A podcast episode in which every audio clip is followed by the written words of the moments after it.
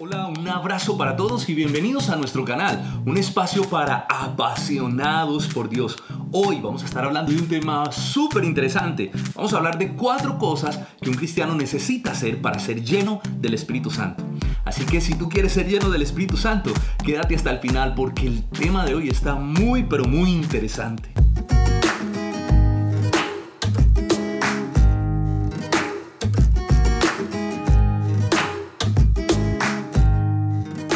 Iniciemos con nuestro tema. ¿Qué es lo que dice la palabra de Dios que tenemos que hacer para ser llenos del Espíritu Santo? Bueno, en primer lugar, lo que tenemos que hacer para ser llenos del Espíritu Santo es tener el Espíritu Santo, ¿verdad? Y por muy obvio que parezca, pues este es el principio por donde tenemos que iniciar porque nadie puede ser lleno de algo que realmente no tiene.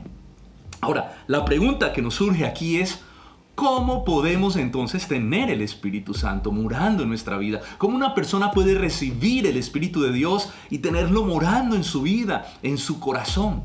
Mira, cuando nosotros nos arrepentimos de nuestro pecado y cuando nosotros creemos en Jesucristo como nuestro Señor y como nuestro Salvador personal, creemos en la obra expiatoria de la cruz, en lo que Él hizo por nosotros en la cruz del Calvario, dice la palabra de Dios que somos sellados con el Espíritu Santo, que el Espíritu Santo de Dios viene a morar en nuestra vida, que nos convertimos en templo del Espíritu Santo. Esto, esto es una verdad maravillosa, es Dios mismo, la persona de Dios, la presencia de Dios morando en el corazón de los hombres. Este es el poder del nuevo pacto. De eso hice un video, el cual está en mi canal de YouTube, que se llama quién es el Espíritu Santo. Así que si no lo has visto, te animo a que cuando termine este video lo puedas ver porque esta es una verdad gloriosa. Dios mismo morando en el corazón de sus hijos, en el corazón de los creyentes. Entonces, para tener el Espíritu Santo necesitamos creer en Jesucristo y arrepentirnos de nuestros pecados. La palabra de Dios dice en Romanos capítulo 8, versículo 9, mas vosotros no vivís según la carne, sino según el Espíritu,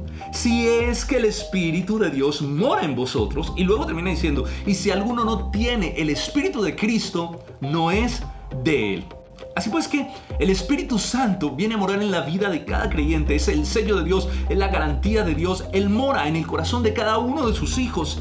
Y dice el apóstol Pablo, dice la palabra de Dios, y si alguno no tiene el Espíritu de Cristo, el Espíritu Santo, pues se concluye lógicamente que no es de él, que no es cristiano, por muy cristiano que parezca, porque asiste a una iglesia, porque habla como cristiano, porque viste como cristiano, si no tiene el Espíritu Santo, dice la Escritura, sencillamente no es cristiano, porque todo verdadero creyente ha sido sellado con el Espíritu Santo. Todo verdadero creyente es templo del Espíritu Santo, es morada del Espíritu Santo en su vida. Esto es lo que la Biblia también llama el bautismo en el Espíritu Santo. Es que somos sumergidos en el Espíritu Santo. Es que el Espíritu Santo viene a morar de Dios, el Espíritu de Dios viene a morar en nuestra vida. Somos sumergidos en ese Espíritu y somos implantados por la fe en el cuerpo de Cristo.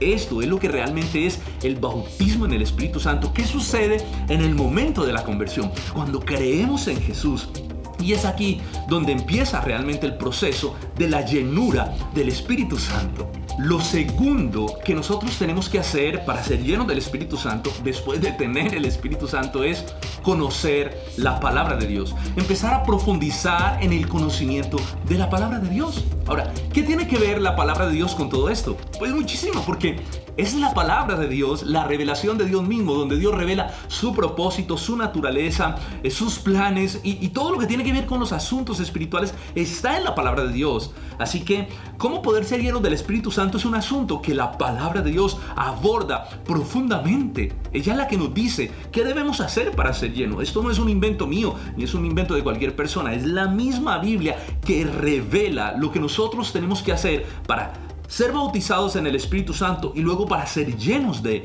el Espíritu Santo.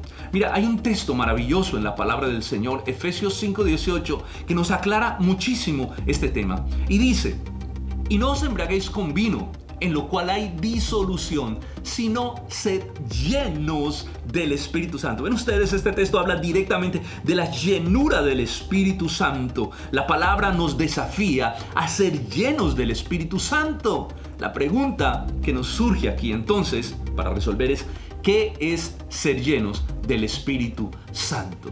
La palabra en su idioma original es la palabra pleros, que significa controlados tomados, controlados totalmente por el Espíritu Santo. Entonces escucha esto. Es como si el texto dijera, no se embriaguen con vino o con licor en lo cual hay disolución, hay desorden, hay pérdida del control sino más bien sean llenos del Espíritu Santo, es decir, sino más bien sean controlados, sean poseídos, sean tomados por el Espíritu Santo, que sea el Espíritu Santo de Dios tomando el control de sus propias vidas. Y cuando entendemos este versículo en su idioma original, yo creo que esto nos permite realmente comprender lo que significa la llenura del Espíritu Santo. Ser lleno del Espíritu Santo, en pocas palabras, es ser controlado por el Espíritu Santo. Así que en la medida en que yo estoy siendo controlado, en que cada área de mi vida está siendo tomada y controlada por el Espíritu Santo de Dios y cada área de mi vida empieza a vivir en santidad y a sujetarse a la palabra de Dios, yo estoy siendo lleno del Espíritu Santo. En pocas palabras es como decir, el Espíritu Santo, la llenura del Espíritu Santo, lo que hace es provocar santidad en nuestra vida. Porque si nosotros tenemos áreas en nuestra vida que de pronto están fuera de la voluntad de Dios, áreas que están en desobediencia, podríamos decir que esas son áreas que no están controladas por el Espíritu Santo, que son cuartos oscuros en nuestra vida, que están siendo controlados por nuestra naturaleza pecaminosa. Por lo tanto, allí no hay llenura, allí no hay control del Espíritu Santo. Es muy importante explicar esto porque muchas personas tienen una gran confusión con lo que realmente significa la llenura del Espíritu Santo.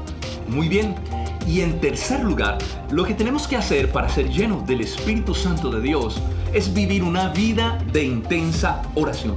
Ojo, porque esto es muy importante, esto es vital para poder vivir en esa plenitud del Espíritu Santo. Es la oración la que nos mantiene realmente en comunión con Dios es la vida de oración, esa puerta que abre una relación estrecha con el Espíritu Santo. A medida que oramos, tenemos una relación íntima, una relación profunda con el Espíritu Santo. Y a medida que intensificamos nuestra oración, pues esa relación con el Espíritu Santo va a ir creciendo.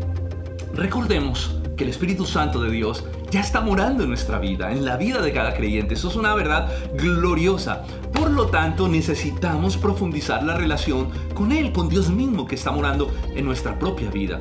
Es muy importante, mira, que seamos conscientes de esa presencia del Espíritu Santo de Dios.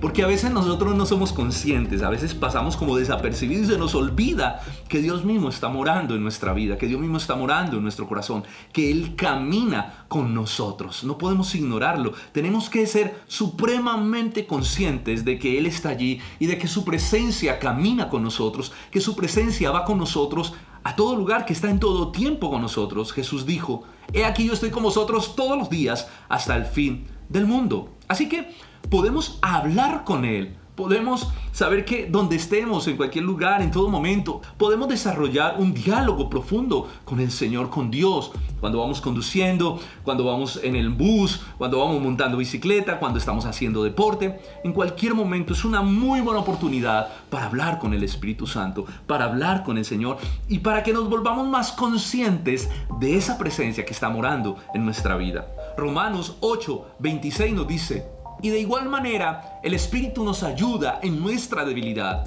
Pues qué hemos de pedir como conviene, no lo sabemos, pero el Espíritu mismo intercede por nosotros con gemidos indecibles. El Espíritu Santo, dice este texto, dice la palabra de Dios, está constantemente intercediendo por nosotros delante del Padre. Y aún dice este pasaje que en los momentos de debilidad, en esos momentos cuando sentimos que faltan nuestras fuerzas, que, estamos como desgastados aún espiritualmente, que tenemos alguna lucha o algún conflicto, estamos débiles, dice que en esos momentos el Espíritu empieza a interceder delante del Padre por nosotros, de manera que no somos conscientes ni podemos entender muchas veces, porque esa es una de las funciones del Espíritu Santo, interceder por nosotros delante del Padre. Pero la vida de oración también nos mantiene distantes del pecado.